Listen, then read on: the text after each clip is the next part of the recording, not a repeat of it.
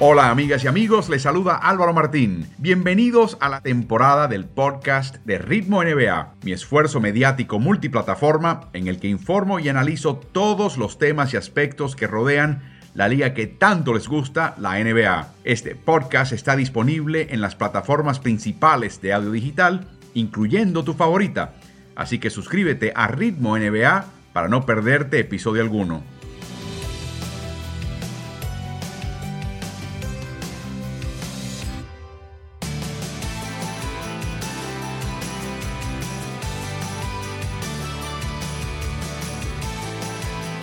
Buenas noches, amigas y amigos de la NBA. Bienvenidos al streaming Ritmo NBA. Me acompaña, como siempre, el coach Carlos Morales. Les saluda Álvaro Martín. Carlos, un día ya de muchas noticias. Estamos a 48 horas, menos de 48 horas de la fecha límite de traspasos de la NBA esta temporada. ¿Qué te pareció el bullicio del día de hoy? Bueno, es interesante porque vemos el. Yo siempre he hablado de, que en estas fechas eh, va a haber compradores y vendedores, ¿no? Compradores son los que están esperando ese empujoncito final que los lleve a donde ellos quieren llegar, ya sea clasificar o ser contendores al título. Y los vendedores son los que piensan ya a estas alturas, todavía quedando bastante de temporada, que no van para ningún lado y que es mejor empezar a pensar en el futuro, ¿no? Y usualmente los compradores se benefician de esos vendedores, se dan cuenta de que ellos pueden agarrar algo y a río revuelto ganancia de pescadores. Y eso es exactamente la razón por la cual es tan intrigante lo que está sucediendo en estos días en la NBA y por eso tendremos más adelante, les recordaremos un especial el jueves por la tarde para repasar lo que ha acontecido y lo que pueda acontecer en la última hora. Pero antes, un saludo, un reconocimiento a tanto La Nación en Argentina como al diario deportivo Ovación de Uruguay, parte del grupo del diario El País en Uruguay, en el cual pueden ver estos contenidos. Los tienen en vivo en sus plataformas y además los pueden tener cuando ustedes quieran. Así que muchas gracias a ambos medios y ambas plataformas por unirse a este esfuerzo y tendremos mucho más para ellos en la recta final de esta temporada. Pero antes, repasemos lo que pasó esta semana en la NBA. Una semana de mucha definición y recuerde, esos son los últimos días antes de que los equipos decidan en qué humor están, si están vendiendo o si están comprando. Y Carlos, ¿qué te choca, sobre todo en la parte alta de esta tabla?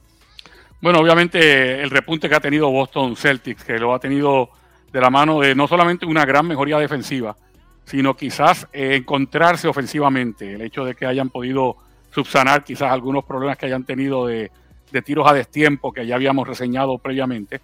Eh, obviamente Golden State sigue siendo Golden State, Milwaukee viene repuntando, eh, pero Toronto, específicamente con algo que vamos a estar discutiendo más adelante, cómo se han reinventado para poder ganar cuatro partidos en línea y empezar a, subir posiciones en la tabla. Nueva Orleans se da esperanza con una semana invicta. Ocho equipos invictos esta semana. Memphis sigue con lo suyo. Regresa Donald Mitchell, Utah invicto. Y Miami y Phoenix, francamente, no, no desentonan. Pero ¿qué tal en la parte baja de la tabla?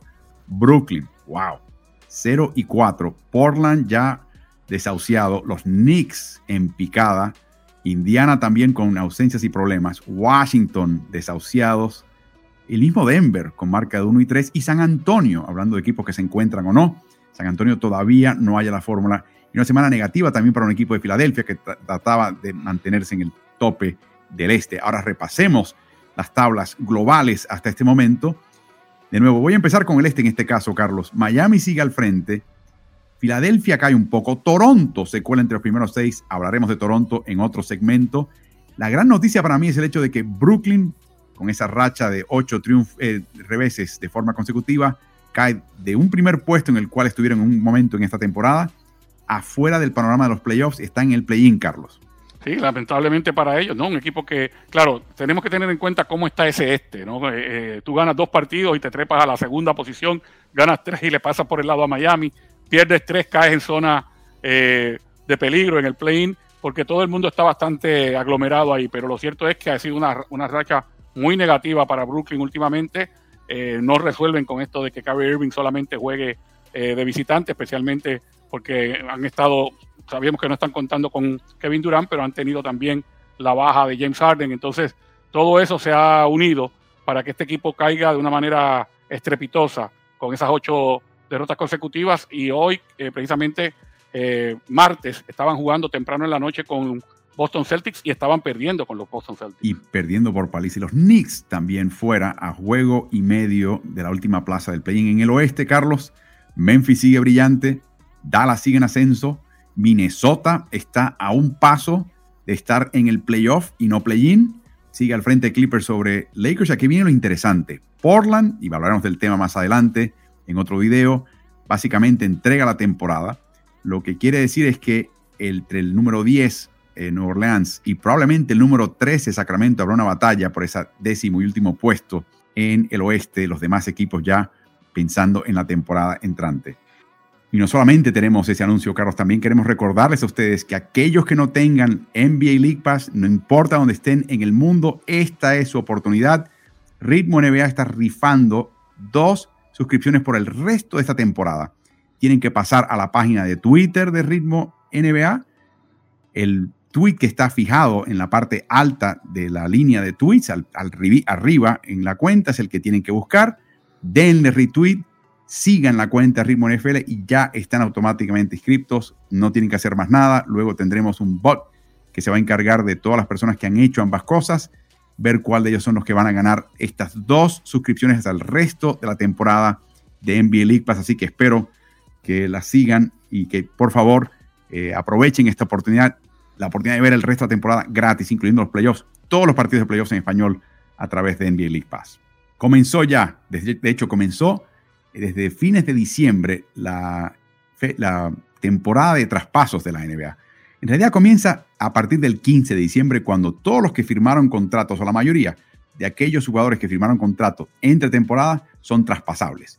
Y el primer traspaso, si recordamos bien, fue el de Rayon Rondo a Cleveland. Ese fue el que abrió las compuertas bueno, han habido varios y vamos a repasar los más importantes, incluyendo los que salieron a la luz el día de hoy. El primero grande esta semana, Carlos, fue el traspaso entre Clippers y Portland. Joe Cronin es el gerente general interino del equipo de Portland, pero aún así empezó a destruir y a deshacer lo que Neil O'Shea, su antecesor y ex jefe, había construido con tanto cuidado. Envían a Norman Powell, que ya jugó con Kawhi Leonard en Toronto, y también a Robert Covington, a los Clippers a cambio de Bledsoe, cuyo contrato expira, Justin Winslow, Keon Johnson fichado en la primera vuelta por el equipo de Clippers, y la esperanza que tiene Portland es que se desarrolle un jugador importante, y una selección de segunda vuelta en el draft. Carlos, ¿qué ves acá?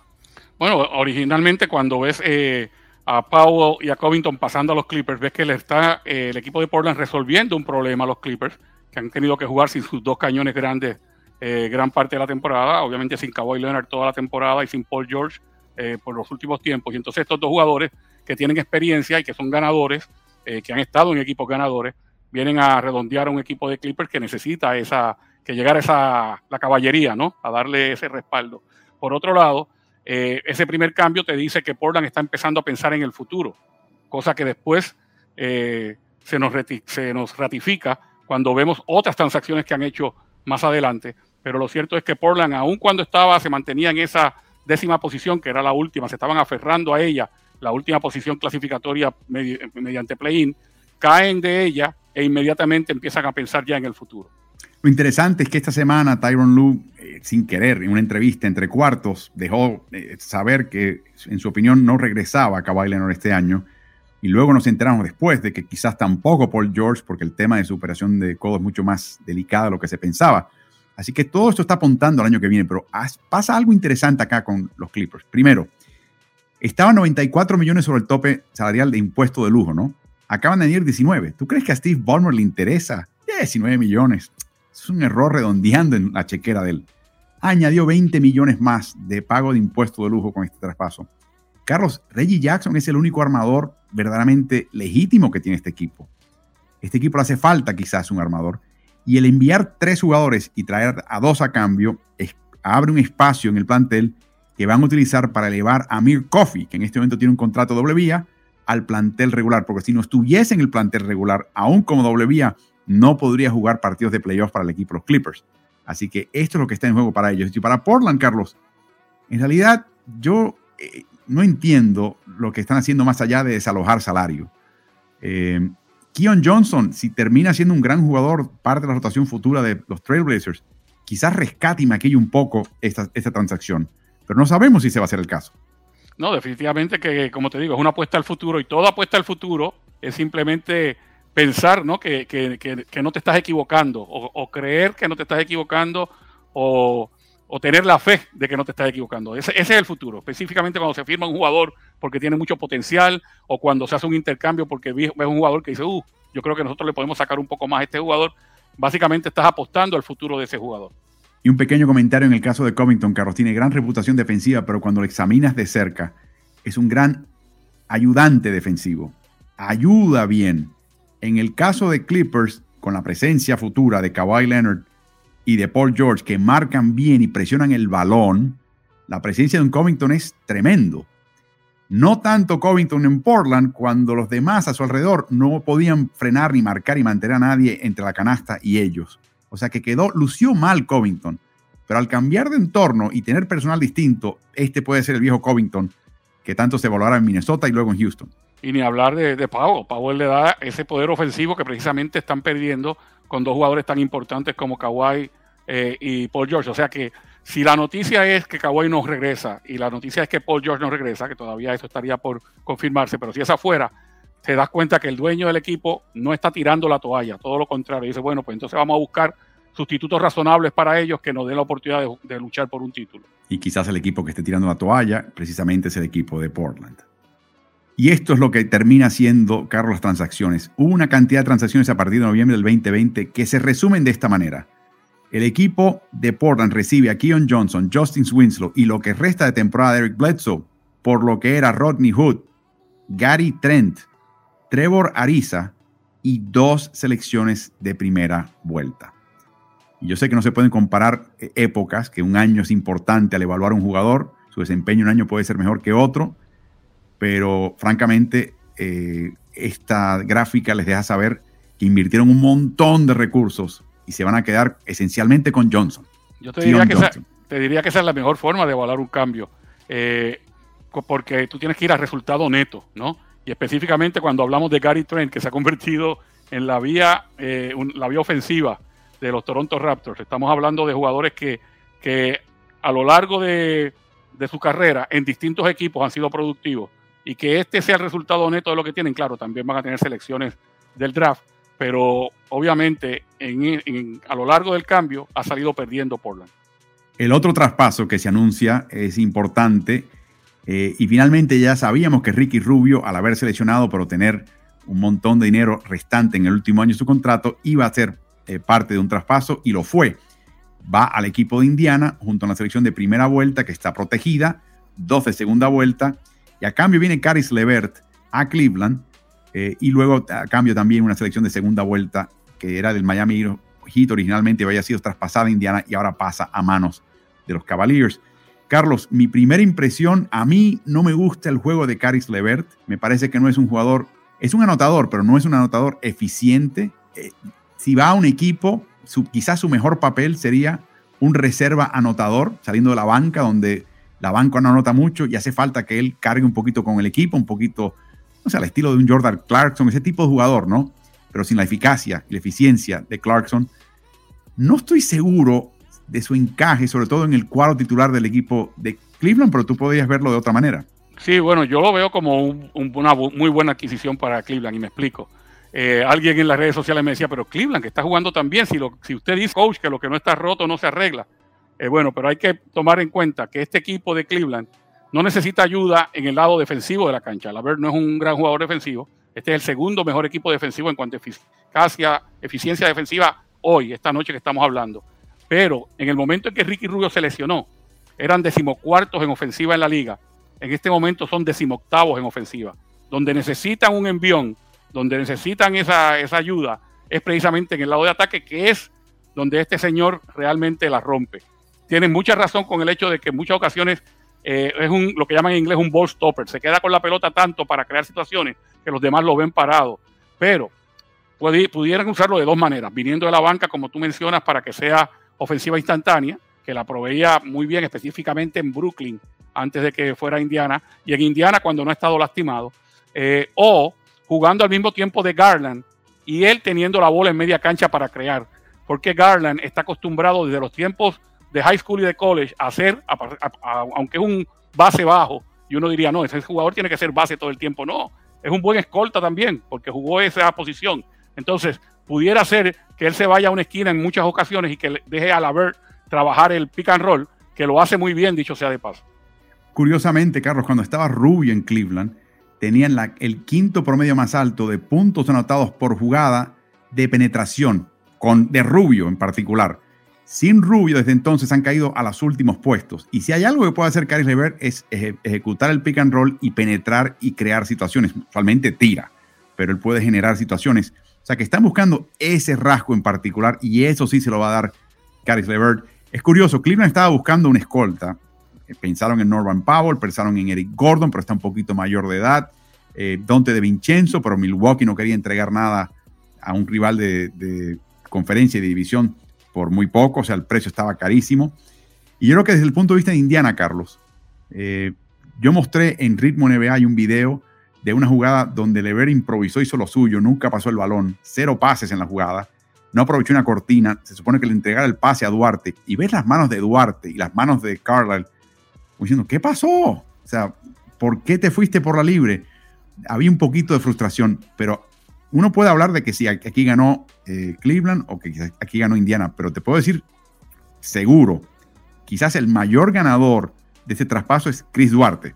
Bueno, obviamente va a tener todavía más protagonismo del que estaba teniendo. Recuerda que Levert también se perdió muchos partidos eh, por lesión y, y, era Duarte el que no solamente titularizaba, sino que en muchas ocasiones, en varias ocasiones, encabezó al equipo en anotación. Me viene a la mente un partido que le ganaron a Golden State en Golden State eh, luego de haberle ganado dos noches antes a los, a los Lakers en, Los Ángeles. Y, el que estaba cargando con el ataque básicamente era Duarte, así que se le abre una puerta al novato dominicano con la salida de Levert. Y un pequeño comentario, ¿te acuerdas que Herb Simon, el propietario de este equipo, después de haberse filtrado el rumor de que estaba Levert, Miles Turner y Domantas Sabonis en juego, dice, no, no, no, este equipo solamente suma. Bueno, ya sabemos exactamente lo que pasó eh, y ese fue el primer dominó en caer sobre la mesa. Más adelante escuchamos el campanazo de lo que va de esta fecha límite de traspasos. Pero por ahora, eh, Ricky Rubio pasa a este equipo, su contrato expira y hay una pequeña ironía. Un gran aficionado de Ricky Rubio era nada más y nada menos que Larry Bird, que siempre lo quiso traer a Indiana. Lamentablemente lo trae bajo estas circunstancias.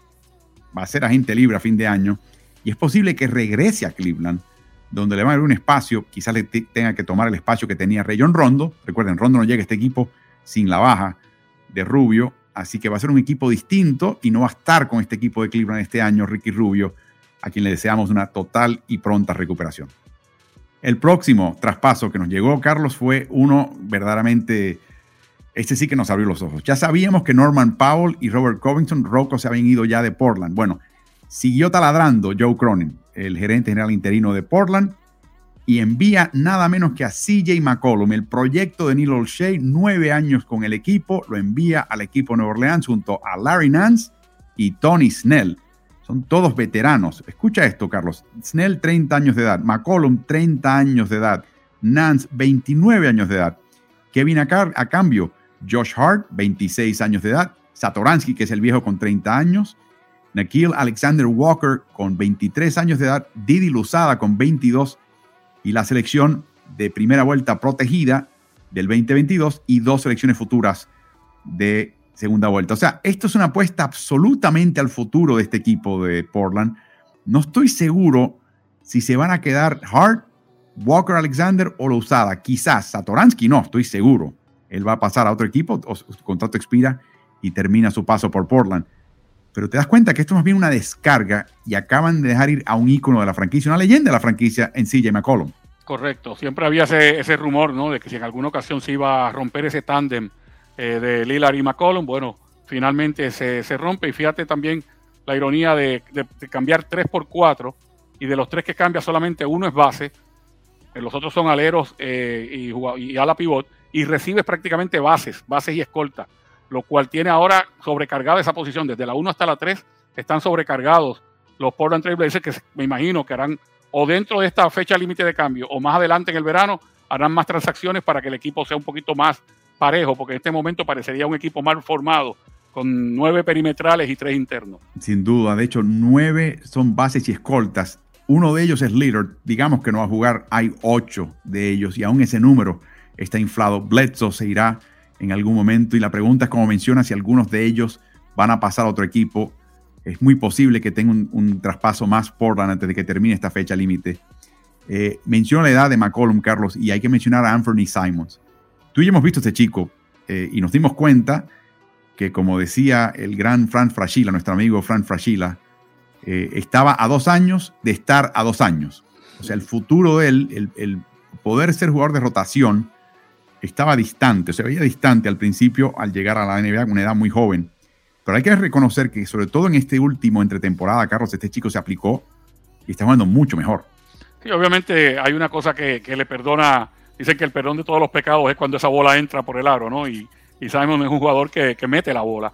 Y eso le dio tiempo y le dio pie para que lo pusieran a jugar desde temprano en su carrera, aun cuando cometía unos errores que incluso le podían costar partidos a Portland. O sea, pagaba el precio de la novatada y, parecía que era un, jugador que jamás lo iba, lo iba a captar, porque a veces uno dice, bueno, este muchacho con el tiempo va cayendo, ¿no? Y va entendiendo cómo son las rotaciones defensivas y a dónde hay que pasar el balón, pero a veces se atolondraba de forma tal que uno podía pensar, pero ¿y cuándo lo va a hacer?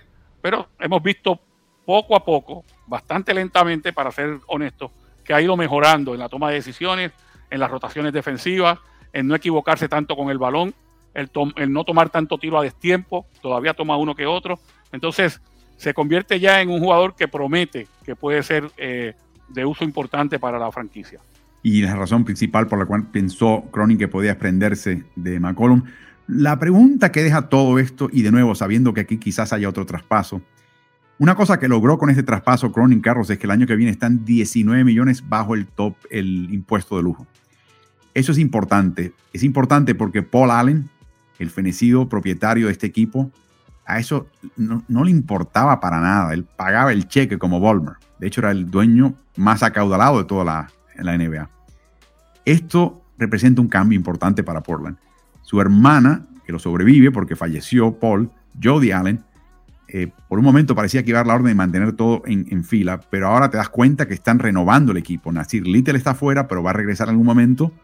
Eh, Simons son los futuros jugadores de este equipo. Quizás Nickel Alexander Walker, no sé, quizás alguno que otro que aparezca, pero generalmente este equipo va a ir Keon Johnson, este equipo va a ir a los jóvenes. Y mi pregunta es, si no van a poder armar este equipo con veteranos, porque no quieren, porque quieren desarrollar a los jóvenes y porque aunque tienen espacio bajo el cupo salarial, no es mucho. ¿Dónde encaja en todo esto Damian Lillard? Yo creo que Damian Lillard, eh, Lillard encaja en lo que él quiere encajar. O sea, sabes que se, rumora siempre, este es un candidato a irse de la franquicia y demás, y no, no pierde tiempo en salirle al paso a esos comentarios, especialmente si se hacen dentro de una temporada. Y ahora que ha estado fuera eh, por tanto tiempo, me imagino que los rumores volverán. Pero Lillard siempre eh, se ha reafirmado en que él quiere terminar su carrera en, Portland. No va a ser fácil, especialmente si ahora empieza a tener lesiones, no va a ser fácil traspasarlo por el contratazo que tiene, que apenas está en su segundo año de contrato. Entonces yo creo que en este caso, eh, Lillard decidiría si quiere terminar su carrera con los Portland Trail Blazers. Y quiero que sepan que su representante ya está pidiendo a Cronin una extensión de dos años, carros por 107 millones. El último año ese contrato le pagaría 55 millones. Si él no está en condición de jugar o no es el Damian Lillard de siempre, es un ancla pesada que podría hundir esta franquicia bajo una dueña que está contando el dinero un poquito más que su fenecido hermano. Así que momento crítico para esa franquicia y vamos a ver qué más nos tiene que mostrar Joe Cronin antes de que termine esta fecha límite de traspasos. Por último, nos llegó eh, el, día de hoy, martes, Carlos, el bombazo. El bombazo porque sabíamos que Indiana Pacers había, se había filtrado que querían quizás buscar un nuevo hogar a Caris Levert, a Miles Turner y también a Domantas Sabonis. Y sabíamos que ya el equipo de Sacramento había intentado deshacerse de Body Hill. De hecho, si Los Ángeles no se enamora de Russell Westbrook, Body Hill sería un Laker. Sin embargo, hoy vino el traspaso. El equipo de Sacramento recibe a Sabonis, a Jeremy Lamb y a Justin Holiday, dos titulares y un casi titular, y la selección de segunda vuelta del 2027, o sea, de aquí a no sé cuándo. Y a cambio, reciben a Tyrese Halliburton, que es titular y la estrella joven de este equipo de Sacramento, a Bobby Hill, que es un triplero, pero no te da mucho más, y a Tristan Thompson, que francamente está ahí para rellenar y cuadrar salarios, Carlos. Eh, hay tantas maneras que podemos eh, interpretar esto, pero francamente veo a equipos que están tratando de rebarajar sus naipes para ver si la combinación distinta les da algo distinto. Eso, yo creo que en el caso específicamente de Sacramento, ellos todavía tienen un chance de, colarse, aunque sea en el play-in. Ha sido un equipo muy inconstante durante el año eh, y, ven que un jugador como Sabonis y el mismo, el mismo Lam, bueno, Lam y Holiday, los, tres, los dos jugadores que acompañan a Sabonis son jugadores que, ya, que le han dado cosas a Indiana. Y Sabonis es una estrella de la liga, una estrella consumada. No solamente que ha participado en partidos de estrellas, sino que ha tenido varias, varios partidos ya en los, en los últimos tres años de, de triples de escena. Te da asistencia, te da puntos, te da rebotes. Tiene partidos de 15, de 16 rebotes. Entonces, eh, adquieres un jugador importante, pero tienes que dar bastante para adquirir a ese jugador tan importante. Eh, el, jugador que más han llorado eh, los periodistas en el área de Sacramento, del norte de California, es obviamente Halliburton, porque ellos pensaban que si de algún jugador no se debía desprender eh, esta franquicia, era de precisamente Halliburton. claro está, Body Hill ya venía saliendo del banco, había sido titular prácticamente desde los inicios de su carrera, venía saliendo del banco como ofensiva instantánea pero son dos jugadores que me imagino que Indiana dijo, bueno, vamos a traerlos a ver si esto cambia. Eh, y si esto cambia no tanto de cara al presente, sino de cara al futuro. Pero creo que dieron, que Indiana específicamente, no sé qué, las interioridades, ¿no? Pero dieron demasiado cuando se dieron a, Sabonis. Bueno, yo tengo un comentario que hacer al respecto, pero vamos a empezar un poquito con Sacramento, Carlos. Eh, sabemos que Harrison Barnes, cuando está en cancha jugando a la pivot, su equipo pierde por menos. Este es un equipo perdedor. Cuando lo colocan de alero, verdaderamente pierde por mucho más. O sea, está jugando una posición que no le corresponde a estas alturas en su carrera. ¿Qué van a hacer? ¿Van a colocar a Rishon Holmes de pivot, a Domantas Sabonis de la pivot y a Barnes de alero? O Domantas de alero. O sea, hay un poquito aquí que me deja un poquito patidifuso. No está jugando de Aaron Fox ni va a jugar próximamente. Así que ¿quién va a armar este equipo? Eh, va, a ser Justin Holiday. Eh, va a ser este Davion Mitchell, que no está para eso. hay un montón de preguntas para un equipo que está aspirando a colocarse en el play-in, si esta combinación de jugadores va a funcionar como está. Yo sé que adquieren madurez, Carlos. Yo creo que a Sacramento le hacía falta una inyección de profesionalidad y de madurez. Y creo que en estos tres, Lamb, Holiday, Sabonis, lo consiguen. ¿O me equivoco? No, no te equivocas, pero sobre todo, y quiero hacer todavía más hincapié en esto, adquieren a una superestrella de la liga. a un jugador de los 25 años de edad que ha ido un par de partidos de estrellas y, este año debió haber ido al partido de estrellas. Y que aparte de eso es una garantía, cuando está saludable, es una garantía de 20 puntos y 15 rebotes. Entonces, eh, ¿quién va a sufrir ahí? ¿Será eh, Holmes? ¿Será eh, Barnes? ¿Alguien sufrirá si es que van a, traer a alguien de la banca o si es que van a mover a Barnes de nuevo a la posición de alero, aun cuando no juegan bien cuando él está en esa posición? Alguien tendrá que sufrir pero lo cierto es que la clave de este cambio, el jugador clave en este cambio fue sin lugar a dudas eh, para Sacramento hacerse de los servicios de Saboni. Yo no quiero, eh, esto va a parecer que estoy pintando un montón de gente con brocha bien gorda, pero se escuchaban muchos runrunes ya por varios años, Carlos, que el vestidor de Indiana corrió a Nate McMillan, que ya sabemos lo que ha hecho en Atlanta, corrió a Nate Bjorken, que estaba en su primer año, y que la llegada de Carlisle, que a Carlisle le habían dado la orden de sortear quién se queda y quién se va. No tanto a nivel de talento o de apuesta al futuro, pero quién está comprando su papel en el equipo y quién es un poquito el abogado del vestidor. No estoy seguro que sea el caso de Sabonis, pero me parece tan relativamente desigual esta, este esta transacción en contra de Indiana que me, francamente me pone a pensar. Me pone a pensar un poco que quizás lo que estamos viendo en la cancha es una cosa y lo que tengas tú que lidiar día a día es otra.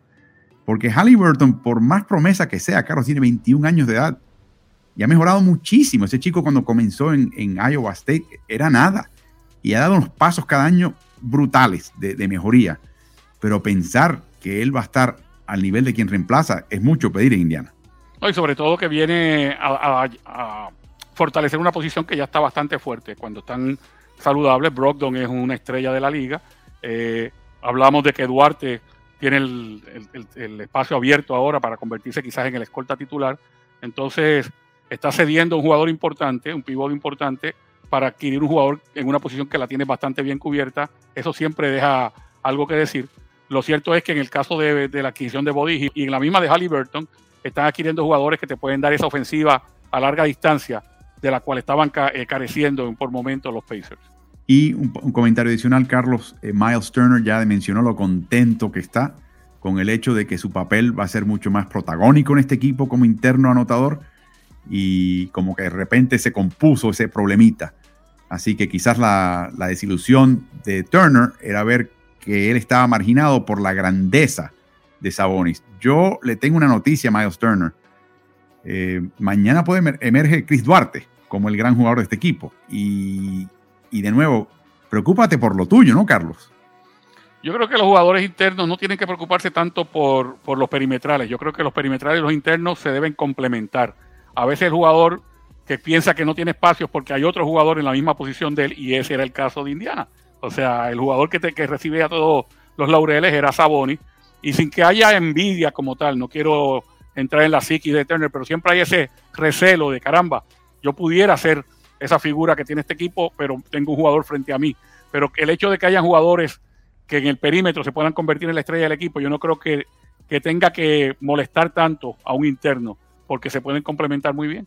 Y un par de comentarios, Carlos. El año que viene este equipo va a estar 19 millones bajo el tope salarial. Van a poder traer jugadores de importancia. Malcolm Brogdon no lo podían mudar. Vamos a ver qué pasa con él cuando ya sea posible hacerlo a fin de esta temporada. Es posible que él también salga de este equipo. No lo sabemos. La otra cosa que es importante aquí se ven las huellas dactilares clarísimas de Rick Carlisle. Y sobre todo también el hecho de que la franquicia como tal, la gerencia del equipo, se da cuenta, nosotros no podemos seguir votando entrenadores. O sea, Macmillan lo echamos porque no nos hacía pasar de ronda. Nos clasificaba, pero no nos hacía pasar de ronda y lo echamos. Ahora, cuando vamos con Godger, eh, lo que ocurrió fue que no clasificaron, punto. Y ahora con Carlisle están en otra temporada más de no clasificar, pero Carla tiene el beneficio de ser un coach que ya viene con bagaje, que ya viene con eh, etiqueta de ganador. Entonces, ¿lo vas a echar también? No, no, no. Ahora sí se van los jugadores. Y eso es lo que Indiana está haciendo. Quisiéramos también repasar un dato estadístico, Carlos, que aplica al equipo de Brooklyn, que está en este momento perdiendo ampliamente ante Boston Celtics, camino a una posible novena derrota consecutiva. Y es una estadística que me dejó la boca abierta. La cantidad de partidos esta temporada en la cual Brooklyn ha jugado con su tridente, cero. Cero partidos. Representan 78% de una nómina abultada de la cual hay que pagar impuesto de lujo. Y cuando ven en la pantalla, Joe Harris también está en este momento siendo considerado como un posible eh, eh, artefacto para traspasar a otro equipo. No se sabe exactamente cuándo regresar de su operación. De hecho, hay un rumor de que inclusive habría que operarlo de nuevo Así que vamos a ver qué pasa con este equipo, Carlos, pero ha sido un una enorme, tiene que ser una enorme desilusión gastar tanto dinero y no haber tenido, haberlos tenido en cancha un solo partido en lo que va de año, ¿no? Mucha mala suerte, o sea, eh, y nosotros decíamos que si alguien podía sortear una situación como esa, porque ya tenía experiencia del año pasado, eh, era precisamente Steve Nash eh, con las riendas del equipo, pero lo cierto es que lo de este año ha superado lo del año pasado. O sea, por, por momentos el año pasado el tridente estaba junto. Por momentos el año pasado tuvieron a los cuatro jugadores al mismo tiempo, incluyendo a Joe Harris encestando tiros a larga distancia. El que no los hayan tenido juntos ni un solo partido obedece a la mala suerte y obviamente también a la decisión de Kyrie Irving de no vacunarse. Bueno, ya veremos qué pasa con este equipo. Eh, los rumores de dónde va a parar Harden, dónde va a parar el mismo Kyrie Irving, nadie sabe, pero eh, en este momento su enfoque debe ser eh, ganar ese campeonato. Para eso fueron a Brooklyn y, tienen el personal para hacerlo si todo se compone. Veremos qué pasa ahí. Saludos a nuestros amigos del país y su diario deportivo Ovación, eh, también a nuestros amigos de La Nación en Argentina. Ahí también pueden ver este streaming Ritmo NBA en vivo y también lo pueden ver de forma archivada y como les decimos, viene más en lo que resta de temporada. Así que gracias a ambas instituciones por acompañarnos en estos streamings todos los martes por la noche.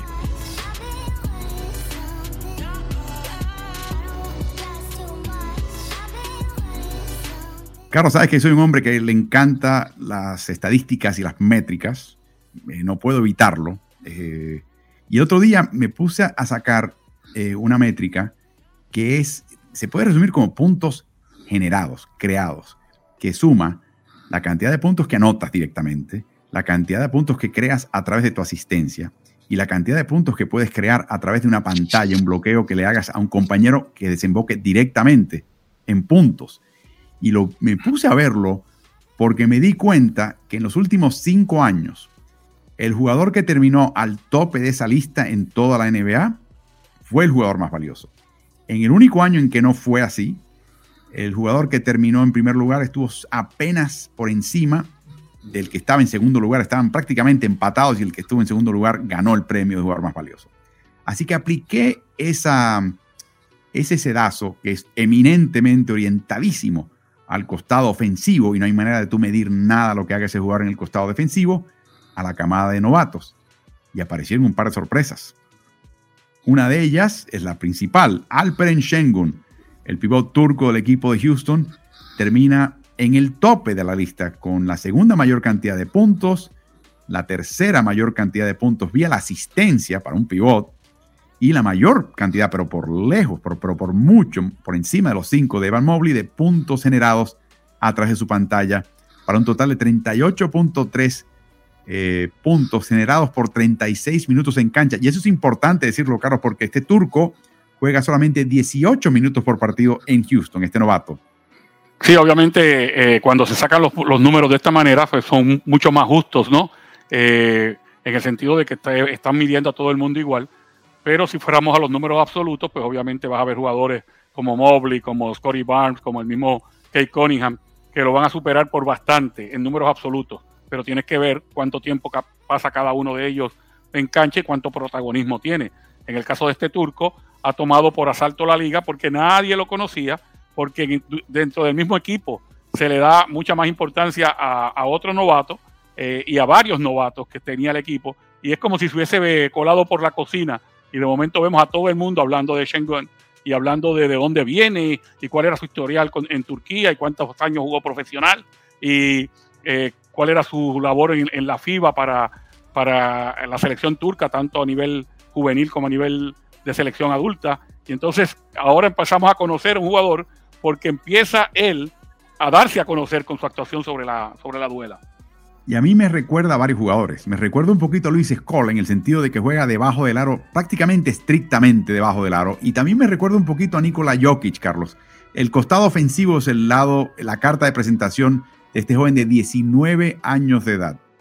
Mira, eh, observa visuales de él y vas a ver en ocasiones agarrar el rebote y le dan el permiso para que comience el contragolpe de una forma un poquito eh, tosca, ¿no? Eh, lento, quizás y te parece un Jokic novato llevando el balón de un lado a otro para iniciar el contragolpe. O recibe en el poste alto o quizás en el poste medio y empieza a mirar por encima del hombro y hace un paseo por detrás de la cabeza o, por, o picado por la espalda que llega a su destino, como Jokic usualmente pasa.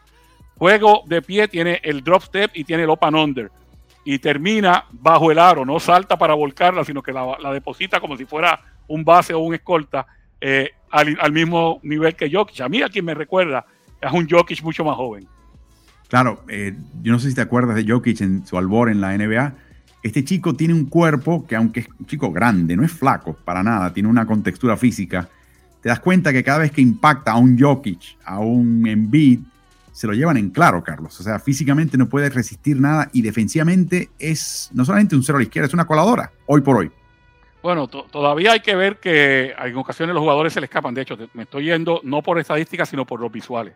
Eh, por todos los highlights que he podido ver. Jugadores se le escapan y él no se rinde con la jugada y trata en un momento determinado si hay un pase de meter la mano o si hay un intento de bloquear el tiro. Eh, y eso te da pie para pensar que puede mejorar mucho en ese aspecto, que los errores que comete básicamente es porque la cancha está mucho más abierta en NBA. Y en FIBA, básicamente tú puedes decir, ok, si este jugador se me escapa, aquí hay una congestión tremenda en la pintura. Cuando a él se le escapa un jugador, en la NBA tiene que resolver el mismo porque la, ayuda no llega a tiempo. Entonces yo creo que tiene que ver con la falta de experiencia jugando en este baloncesto y obviamente también con mejorar sus movimientos laterales y demás, cosa que también va a venir con los años y con la experiencia. Hay una característica de él que, a mí me sorprende y es el hecho de que mencionabas la cantidad de, jugadas que tiene. En Houston se acordará un poquito de Akim Olajuwon, que no es exactamente el repertorio de Akim, Pero él, Carlos, coloca el pie pivot y empieza a mover, a mover, a mover, a mover, manteniendo ese pie fijo. Lo mueve tantas veces que yo creo que el arbitraje, Carlos, se fija en el pie pivot y se le olvida el tiempo que él pasa en la llave. Yo no recuerdo un jugador que pase tanto tiempo en la llave sin que le cobren tres segundos que Alperen Shengun. Es algo impresionante. No sé si es porque se, se ponen a ver el pie y se olvidan del tiempo pero ese chico lleva al límite los tres segundos, se, estaciona en la llave, empieza a mover, a mover, a mover, pasa tiempo, todavía no tira, tiene mareado la, defensa y finalmente saca el tiro, como mencionas, para un jugador diestro con la mano izquierda muchas veces define, y a veces son medio canchitos lo que coloca. ¿Te has fijado en esa característica de él? Sí, pero tú sabes que hay, hay mucho, se le da mucha libertad al jugador una vez recibe el balón. Eh, Primero que los tres segundos ya prácticamente ni se cobran en el mundo entero, ni hablar de la NBA, que más liberal no puede ser. Pero en, tanto en FIBA como en NBA, si le preguntas a un árbitro, dice, bueno, nosotros detenemos el conteo cuando el jugador recibe el balón. Y una vez recibe el balón, comenzamos un nuevo conteo. Y en muchas ocasiones ese nuevo conteo puede llegar a cuatro segundos. Y llega a cinco, y cuando la banca te grita, ¡hey, tres segundos! Entonces es que el árbitro silba y dice tres segundos. Y yo creo que cobran tres segundos una vez cada diez partidos eh, y a lo mejor estoy siendo eh, liberal en ese conteo. Ya casi no se ven los tres segundos en ninguna liga. Bueno, la capacidad de pase, no solamente los pases, eh, esos de visión de cancha, de media cancha o de, tres cuartos de cancha, pero también en situaciones cortas, donde tiene, hay mucho tráfico y tiene que colocar el pase sobre el hombro, como lo hace Jockey.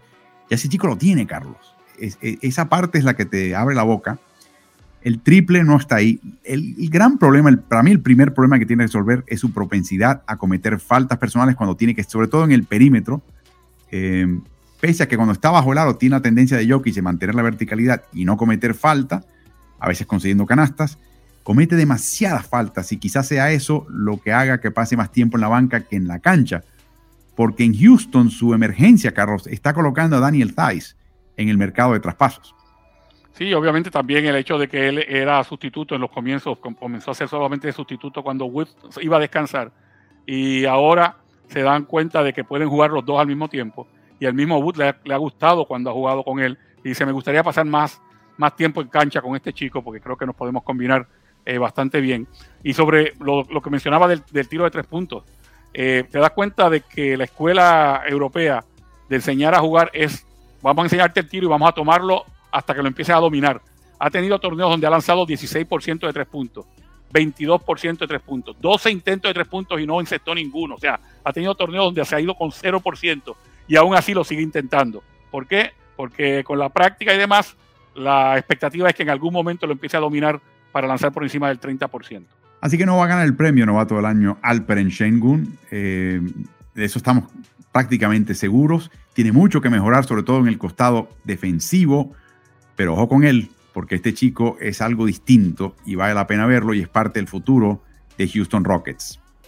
Nos llega una pregunta de Gabriela Soto. ¿Qué noticias hay de Facu, Carlos? Bueno, la que sabemos todos, está fuera de la rotación, ha estado fuera de la rotación en los últimos partidos. Eh, lamentablemente, esto, y esto ocurre, las campañas que se le hacen a los jugadores a veces empezaron a agarrar el más menos, que como tú sabes, eh, lo hemos hablado en muchas ocasiones, llevamos muchos años el más menos individual, no tiene mucho que ver, porque ah, tú puedes estar con un equipo en cancha que no está eh, surgiendo las cosas, no están saliendo las cosas y tu más menos se va eh, yendo abajo, ¿no? El más menos siempre hay que tomarlo en cuestión de con, qué grupo tú te llevas bien. Ponga a, Facu Campazo a jugar todos los minutos que esté en cancha con Jokic, a ver si no va a tener un más menos positivo. Entonces, le empezaron a, a hacer una campaña con el más menos y con la estadística. Y lamentablemente en las últimas semanas se le cayó el triple. Y como muchas veces tienes que estar abierto y tomar ese disparo para, que la ofensiva de Denver fluya, los números empezaron a darle la razón a la gente que estaba abogando porque él no era un jugador de rotación. Y finalmente el técnico aparentemente eh, o él tomó esa propia decisión o se dejó influenciar y lo sacó de la rotación. Y el equipo no ha ganado más ni ha perdido ni ha perdido menos porque Facu esté fuera, o sea, el equipo le ha estado yendo igual que cuando Facu jugaba. Yo creo que lo mencionamos la semana pasada y Gabriela, puedes ver ese video en la página, en el canal de YouTube Ritmo NBA-NFL. Suscríbete y activa notificaciones de una vez. Lo hablamos la semana pasada, Carlos, con, con Nicolás Casalánguida. Eh, están optando por Bones Highland. eh, joven de primera vuelta. Cuando es un jugador fichado en la primera vuelta, el propietario quiere verlo jugar, porque a ver de qué se trata este chico. Invertimos en la selección de primera vuelta. Yo creo que hay un poquito también de eso. Bones Highland tiene unas características que no tiene Facu. Insistimos también que es muy difícil ser armador al estilo de Facu en un equipo con Jokic, que es el armador. O sea, también es, es, una situación un poquito inusual. Pero hablando en, en dólares y centavos, Carlos, Denver hizo un, traspaso importante en la fecha límite el año pasado para traerse a Aaron Gordon. Y este año no tiene tantas fichas tan asequibles. Hay dos fichas que podrían ellos intercambiar que en mi opinión, eh, de la manera que están jugando otros, podría desprenderse el equipo de Denver. Ambos son Austin Rivers y Michael Green. Inmediatamente los que siguen recientemente la NBA te dicen, no, ellos tienen un veto y técnicamente lo tienen. Ellos tienen que aprobar la transacción porque al ser jugadores con derechos Bird en el equipo de Denver, al ser traspasado a otro equipo, lo pierden. Y ellos tienen que aprobar eso. Pero para que tengan una idea, Solomon Hill de Atlanta pasó a los Knicks y renunció a eso. En la etapa de la carrera en que están ambos, es muy posible que ambos no veten una transacción si piensan que va a un equipo que les va a dar un poquito más de protagonismo, porque ya la parte del dinero están empezando a ganar menos y menos cada año. Así que si Denver puede intercambiar a ambos y hace falta colocar otro salario para empatarlos, pues ahí podría haber un traspaso eh, porque está en el último año de su acuerdo.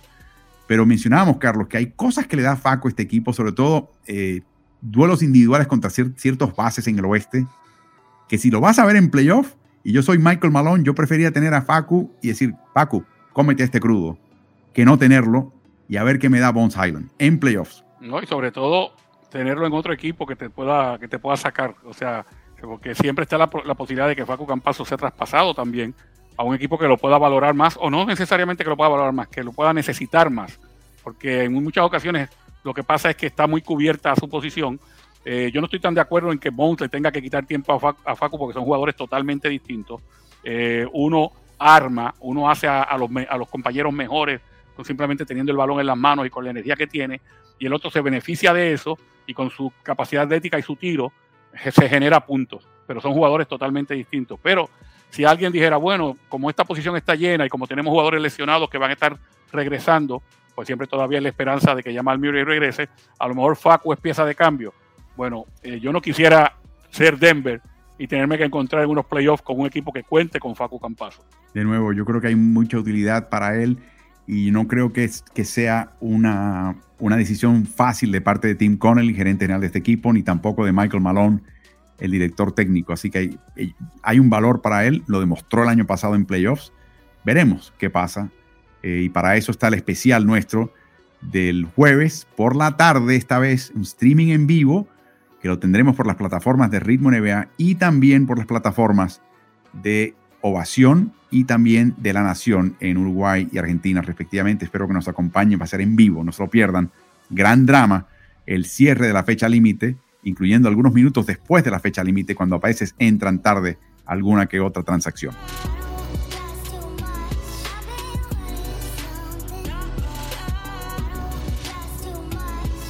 Algo pasó en Toronto algo pasó, más allá de haber perdido, por supuesto, a Kyle Lowry, despachar a Sergi Ibaka, a Marc Gasol, eh, mudar ese equipo, por supuesto, perder a Kawhi Leonard. Después del campeonato han ido rejuveneciendo este cuadro y empezar a darle minutos importantes y francamente están cosechando. Eh, Pascal Siakam no era exactamente el facsímil razonable de Kawhi Leonard que ellos pensaban, pero Fred Van Vliet, por Dios, va al partido de estrellas. Una temporada verdaderamente extraordinaria para bajo cualquier métrica que uno utilice, Carlos. Sin embargo, Nick Nurse, y me imagino que detrás de él Masai Ujiri, Carlos, han decidido que esta va a ser la marcha mortal de Batán. Este equipo va a los playoffs sí o sí. Y últimamente, desde el primero de enero, cuando cambió el calendario al año nuevo, este equipo ha achicado una rotación a esencialmente siete, en realidad seis y medio jugadores para jugar y ganar los partidos. Y le ha ido bien hasta ahora, como vemos en esta gráfica. Miren el ascenso en minutos por partido, donde tienes a un jugador como Siakam excediéndose los 40 minutos y Van prácticamente en los 40 minutos. Y la única razón en el único partido en los cuales estos señores no van a llegar a esos números es porque tienen problemas de falta o se han lesionado. No quiere hacer nada este equipo que no sea colocar a sus mejores jugadores en cancha. Cuando sumas la cantidad de minutos concentrados, esos 17 minutos que le han robado a otros para que ellos tengan este aumento, equivale, Carlos, a ese séptimo, octavo jugador en la rotación, que sería lo normal de un equipo de NBA que está tratando de meterse en un panorama clasificatorio. bien interesante porque te das cuenta de, lo que mencionas, ¿no? Toda, toda la carne al asador. Y, este es un equipo que comenzó la temporada, eh, Nick Nurse dirigiendo y repartiendo los minutos como se reparten en la NBA, con rotaciones, rotaciones de 9, de 10, de 11 jugadores. Si el juego se abría eh, a favor o en contra, jugaba todo el mundo, pero al equipo no le estaba yendo bien y daban un paso hacia el frente y dos hacia atrás. Y luego tú te vas dando cuenta de qué jugadores te pueden ayudar a ganar partidos. O sea, vas descartando a los que le estabas dando oportunidad y no te daban nada, o a los que se te caía el juego cuando, cuando estaban en cancha. Y vas como muy bien mencionas, achicando la rotación hasta que llegas a los jugadores que tú dices, con estos, con esta rotación yo gano partido. Claro está, estoy pensando en el hoy porque yo quiero llegar a clasificar. la gente dice, bueno, pero luego en, en, postemporada te va, a pasar factura eso porque los tipos van a llegar extenuados. Yo pienso que Nurse dice, la alternativa es llegar extenuado o no llegar. Porque si, seguías rotando un poquito más amplio, con 9 o 10 jugadores, no iba a llegar. Eh, afincándome con estos 7 jugadores, puedo llegar a, clasificar. En este momento está fuera del play-in, o sea, si la temporada terminara hoy, clasificaría directo. Así que yo pienso que, ellos están haciendo, porque cuando hablo de Nerds, también hablo de que posiblemente esta conversación la ha tenido no solamente con el cuerpo técnico, sino con la gerencia. Han decidido que ese es el mejor cuadro que le da mejores oportunidades para ganar y eh, lo que, los resultados los refrendan. 4 y 0 en la temporada, en la, semana que acaba de terminar, incluyendo dos victorias frente a Miami, que los terminó bajando de la primera posición. Miami estaba en la primera posición en un momento dado y ellos le ganaron dos partidos en Miami y en Toronto. Eh, uno de ellos se fue a tres prórrogas eh, y lo sacó de esa primera posición momentáneamente. Y digo no momentáneamente porque vieron cómo está el, el este, ¿no? Un equipo se va por medio juego, el que baja a la tercera posición se queda a un juego de la, de la, de la posición primera. Hablamos de que Brooklyn se ha caído. Bueno, Brooklyn en este momento está a cinco juegos de la primera posición, que eso es enracharte con cuatro o cinco victorias corridas y, estar de nuevo en la pelea. Pero Toronto, con ese grupo que tiene en este momento, llegó a bajar a Miami de la primera posición. Chicago, que la estaba ocupando hace tres o cuatro días, miren la tabla, ahora está tercero. Así que está bien interesante el este, pero Toronto dentro de esa eh, mezcla de equipos interesantes se ha metido con esa rotación tan pequeña. Los primeros cinco equipos del este están a dos y medio juegos de cada uno, de cada cual. O sea, ahí el que pestañee se muere, cae. Y el que, el que se ponga fuerte gana y avanza. Quiero mostrar una vez más la gráfica con los minutos, Carlos, porque quiero dar un poquito de contexto. Pascal Siakam con 40 minutos por partido a partir del 1 de enero por todo mes y pico ya, mes y semana. Eh, Van Vliet casi los 40. El último jugador de NBA que jugó 40 minutos a través de un mes por partido, fue Kevin Durant en diciembre de esta temporada, diciembre del 2021. El previo, un tal James Harden, en noviembre del 2015. Para que tengan una idea, seis años hay que remontarse previo a lo de Durant este año para ver una situación como esta. O sea, esto es algo bien, bien inusual, Carlos, de este grupo. Y lo que menciona Nurse que más le sorprende es el hecho de que en ningún momento los jugadores están pidiendo relevo yo creo que son jugadores jóvenes. Barnes es un novato. Y, Boucher no tenía ni siquiera un puesto fijo en este grupo y está aprovechando la decisión de Nurse para jugar con mayor, cantidad de minutos y con mayor constancia. Y yo creo que nadie se, es como les llegó, les llegó una bolsa de dinero, no se van a quejar, ¿no? A ese caballo regalado no le están viendo los dientes. Así es. Y como ocurre usualmente cuando son rotaciones chicas, tienes que tener jugadores versátiles que se puedan desempeñar en más de una posición que a veces el, que entra, que sale, de, que sale de la banca a jugar, entra por el, por el 4, por el ala pivot. Pero cuando el 4 regresa a juego, entra por el 3. Y todo, o el, escolta puede jugar de escolta y de base por un rato. Entonces empiezas a mover esas fichas de forma tal que no tienes que utilizar más de 7 jugadores, pero todo el mundo tiene que jugar varias posiciones. Bueno, hay, hay un run run que está dando vuelta. En los nueve días antes de la fecha límite de traspaso, Toronto tiene que jugar cinco partidos. mucho, están desgastados, están francamente bastante desgastados, pero se les ha dicho que hay una recompensa en la fecha límite de traspasos. Vamos a ver la lista de jugadores que están en el último año de sus contratos, con las cantidades más abultadas en esos contratos. Gary Harris de Orlando encabeza la lista, pero miren quién está en segundo lugar. 19 y medio millones de dólares. El caso de Goran Dragic es muy parecido al de Ricky Rubio. Juegue o no, no importa. El equipo que lo adquiere, lo adquiere para poder descargar 19 millones al final de la temporada de su tope salarial del año que viene.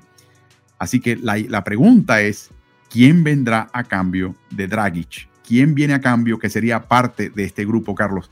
Si ves el grupo que está jugando, ¿qué posición pensarías sería la más urgente para este equipo? Algunos piensan que es la posición de pivot, otros piensan que hace falta un armador que le dé un poquito de alivio a Fred Van Vliet. ¿Cómo lo ves? Yo te diría que es esa posición, porque la, la otra posición, la de, la de pivot, como sabemos, están jugando con falsos pivot y después que tú tengas jugadores eh, con extremidades largas y atléticos, puedes jugar cualquiera de pivot y eso lo hemos visto en el caso de Boucher eh, y, y, lo hemos visto en, las rotaciones que utiliza el equipo.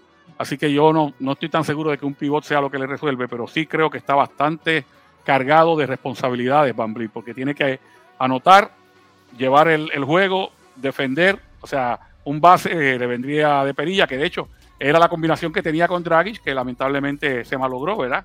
Así que, pero no solamente eso, yo creo que ellos pudieran adquirir dos por uno, o sea, eh, salir de Dragic y con el salario que tiene te pudiera dar para dos salarios de, de 8 o 9 millones y quizás tener, en vez de una rotación de 7 jugadores de cara a la parte final, estar jugando con 8 o con 9.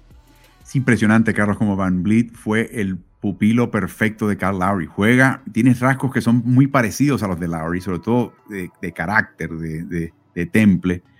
Y cómo su emergencia como líder de este equipo le ha quitado presión a Pascal Siakam. Y ahora Pascal Siakam está mejorando más esta temporada, no siendo el referente que en las dos previas, cuando trataban de forzarlo a él a un papel para el cual no estaba listo. Y yo pienso específicamente en la temporada después del campeonato, cuando se fue eh, Kawhi Leonard.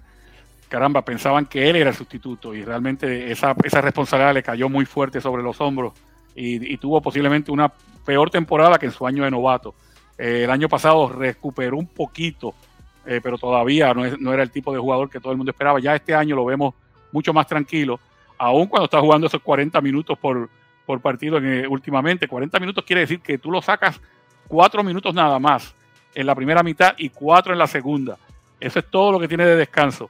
Pero no tiene la responsabilidad de que todo el mundo lo esté mirando a él como el referente, pienso yo. Y eso le ha quitado la presión y ha estado jugando mucho mejor. Así que veremos qué pasa con este equipo que empezó a jugar los playoffs desde el primero de enero. Llevan ya casi seis semanas en esa faena y a ver qué viene a cambio de ese contrato que expira de Goran Dragic. Pregunta de Carlitos Lagunes. ¿Podrían hablar de, sobre Obi Topping? ¿Qué opinión nos merece? Saludos desde Veracruz, México. Antes que nada, Topping, por supuesto, Carlos, parte de la competición de eh, clavadas, de volcadas en el fin de semana de estrellas. Un jugador que fue la primera selección el año pasado de los Knicks, Carlos. Eh, y el año pasado se notó un poquito perdido. Este año tiene otro papel y otra dinámica en Nueva York. Sí, sumamente atlético, eh, jugador que, que rota bien defensivamente, lee bastante bien las situaciones y esa capacidad atlética que tiene le da para a veces rotar tarde y aún así o poner la tapa o hacer, o, hacer el trabajo difícil al, rival. Eh, te puede dar puntos también con su capacidad atlética y sobre todo tiene buena mano si se queda totalmente abierto. Pero el problema que tienen muchos de estos jugadores es que se pierden en el grupo cuando el equipo le está yendo mal. Y me explico. Los Knicks el año pasado, cuando empezó todo a salir de bien, todo el mundo se fijaba en qué aportaba cada uno de ellos. Cuando el equipo empieza a, quedar mal, porque caen en racha de derrota, se salen de la zona de clasificación, como que de momento uno dice, bueno, ¿y, quién lo está haciendo bien? Prácticamente para que, todo para que el equipo le, le vaya mal, nadie lo está haciendo bien. Todos tienen un momento eh, de debilidad, por llamarle de alguna forma. Y en el caso de Topping, no está pasando por el mejor momento de la temporada. Sí lo estuvo pasando en los comienzos de la misma, y todo el mundo hablaba de esa mejoría que había tenido entre temporadas.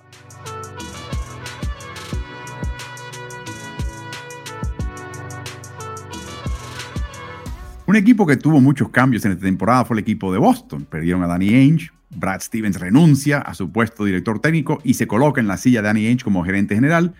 Contratan a Amy Udoka, que es verdad que tenía años y años de ser asistente con varios grandes técnicos, pero era la primera vez que se sentaba en un banquillo. Regresa Al Horford a este equipo y de repente la expectativa era que este equipo de Boston estaba armado para hacer cosas grandes, pero ese no fue el caso en el comienzo de temporada. De hecho, por momentos se iba tan mal que se estaba hablando hasta de la posibilidad de la separación de Jalen Brown y Jason Tatum, que entre duplas jóvenes no hay nada mejor quizás en cuanto a potencial que tenga toda la NBA. Pero curiosamente, eh, este equipo también desde el comienzo del año, el cambio de calendario al 2022, ha hecho un cambio, ha hecho cambios importantes, Carlos. Eh, este equipo tiene una racha de cinco triunfos consecutivos, posiblemente seis al vencer hoy al equipo de Brooklyn. Han ganado siete de sus últimos ocho, ocho los próximos nueve, en el caso de ellos, si, si ganan esta noche, sus últimos nueve.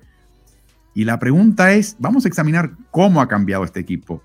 La marca rutilante, 366 desde el primero de enero.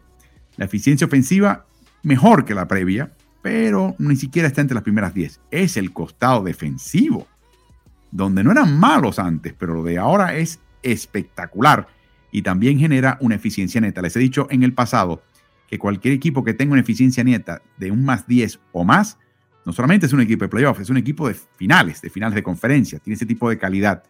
Y aquí viene el otro gran cambio. Esto lo hemos visto, Carlos, lo vimos en, en Dallas cuando vimos jugar este equipo contra Mavericks en parte por su falta de engranaje y, malos tiros ofensivos y decaimiento defensivo, el equipo de Imudoka caía en desventajas temprano en los partidos y les tomaba muchísimo esfuerzo a veces recuperar la ventaja.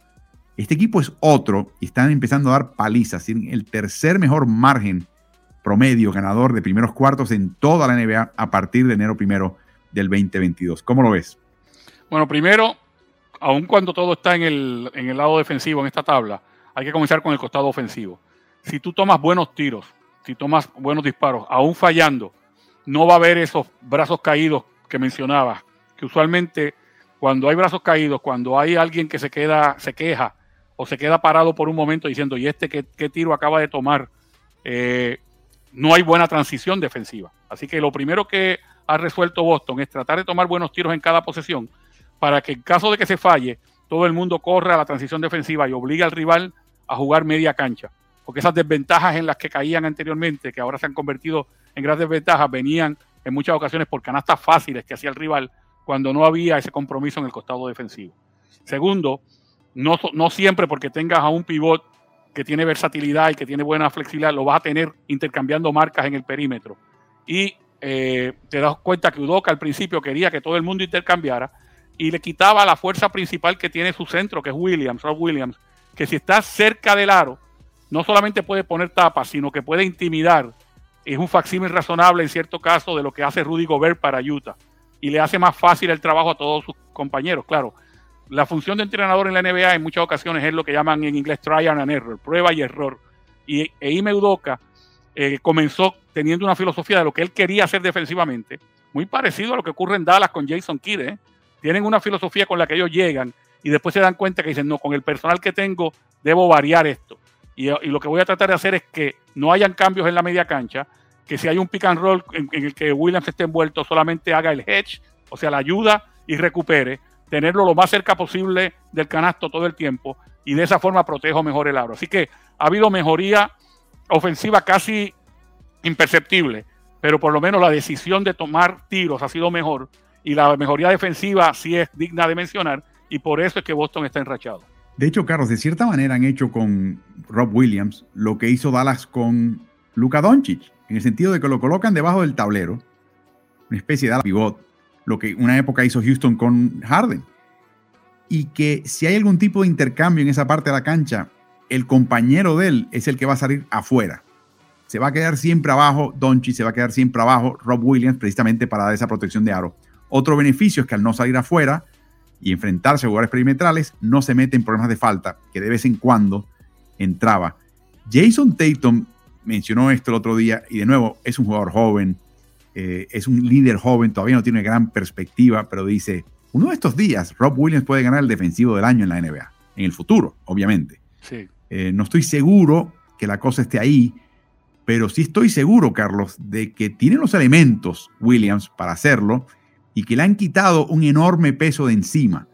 el tener que ir a marcar afuera, el dejar su habitáculo preferido, que es estar cerca del aro, y el no tener que preocuparse de problemas de falta. De repente le han quitado un peso encima. O sea que ese pequeño ajuste de Kiden Dallas con Doncic y uno muy similar de Udoka con Williams en Boston, eh, produce un cambio importantísimo. Fíjate, yo, yo entiendo que hablar de Rob Williams como futuro eh, mejor jugador defensivo de la liga no es, no es tan descabellado cuando piensas de la siguiente manera. Yo creo que es lo mismo que ocurre cuando en cada cancha de la NBA se grita, se le grita a, a, la estrella local, MVP, MVP. No todos pueden ser MVP de la liga, pero los que están gritando no están equivocados en ese momento porque ese jugador es el MVP de tu equipo. Y es lo que ocurre en el caso de Rob Williams. Posiblemente no sea el mejor jugador defensivo de la liga, pero en estos momentos, y esto es mucho decir en un equipo que cuenta con Marcus Smart, es el mejor jugador defensivo de Boston. Entonces, tienes a Marcus Smart y tienes a Rob Williams, ya tú tienes una garantía. Y si se aplican jugadores atléticos como Jason Tatum y Jalen Brown, ya tienes una buena media cancha para defender. Pero de nuevo, todo pasa por la selección de tiros, que estábamos hace dos semanas aquí hablando de que Jalen Brown y Jason Tatum no han visto un tiro malo en su vida. Siempre han pensado que si tengo la bola es un buen tiro. La buena selección de tiro no solamente eh, te da mejores posibilidades de que la bola entre, sino que si no entra, tus compañeros están más dispuestos a rescatarte en el otro costado. Pero si estás tomando tiros simplemente para tratar de, inflar tus estadísticas, ahí es que vienen los brazos caídos, ahí es que viene la dejadez, ahí es que vienen las quejas. Bueno, vamos a hablar de eso más adelante, Carlos. Lo que hacen los jugadores de alto volumen, de alto tasa de uso en el clutch individualmente, cómo les va. Ahí tiene que mejorar todavía el equipo de Boston, sin duda. Es un renglón eh, pendiente para ellos, pero si mejoran esta defensiva, si arrancan los partidos en ventaja y no en desventaja, se colocan en otro plano. Y francamente, Carlos, un equipo que le sobra drama, crear patrones que, que, que resten este drama un equipo joven es siempre una gran ayuda. ¿Tú sabes cuál es la mejor medicina para que no te vaya mal en el clutch? No tener que jugar en el clutch. O sea, que nunca haya clutch, que cuando llegue a los últimos cinco minutos esté por 10 o 12 puntos arriba. Bueno, recuerden que a Carlos lo pueden hallar siempre en sus redes sociales.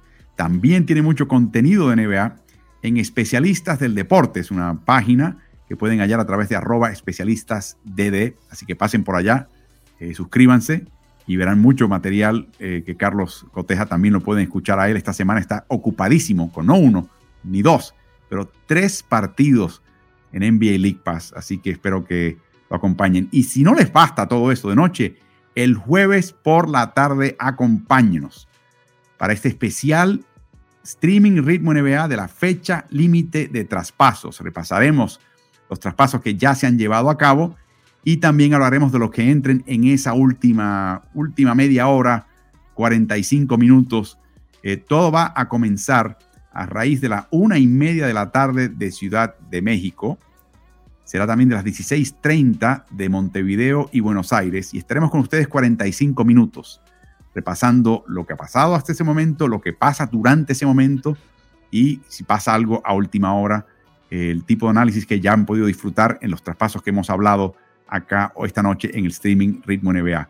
Así que la cita está hecha, también lo van a poder ver por las plataformas digitales de La Nación en Argentina y del Diario Deportivo Ovación en Uruguay, a quienes siempre les damos las más eh, eh, profundas gracias y agradecimiento de nuestra parte por siempre acompañarnos. Así que Carlos, a disfrutar el resto de los partidos. Hay buenos partidos esta noche y cuida las cuerdas vocales porque tienes tres partidos de League Pass esta semana. Así es, Álvaro. Buenas noches a todos. Buenas noches.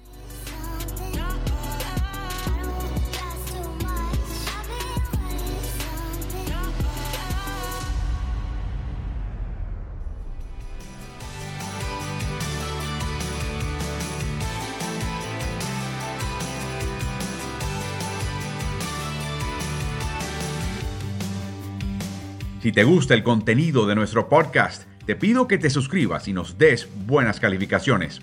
Eso nos ayudará a su mejor difusión. Y corre la voz, porque Ritmo NBA es el nuevo canal multiplataforma digital de información y opinión de quien les habla Álvaro Martín. Lo puedes hallar en Twitter, en Instagram, en Facebook y en YouTube. Búscanos siempre como Ritmo NBA. Hasta el próximo episodio.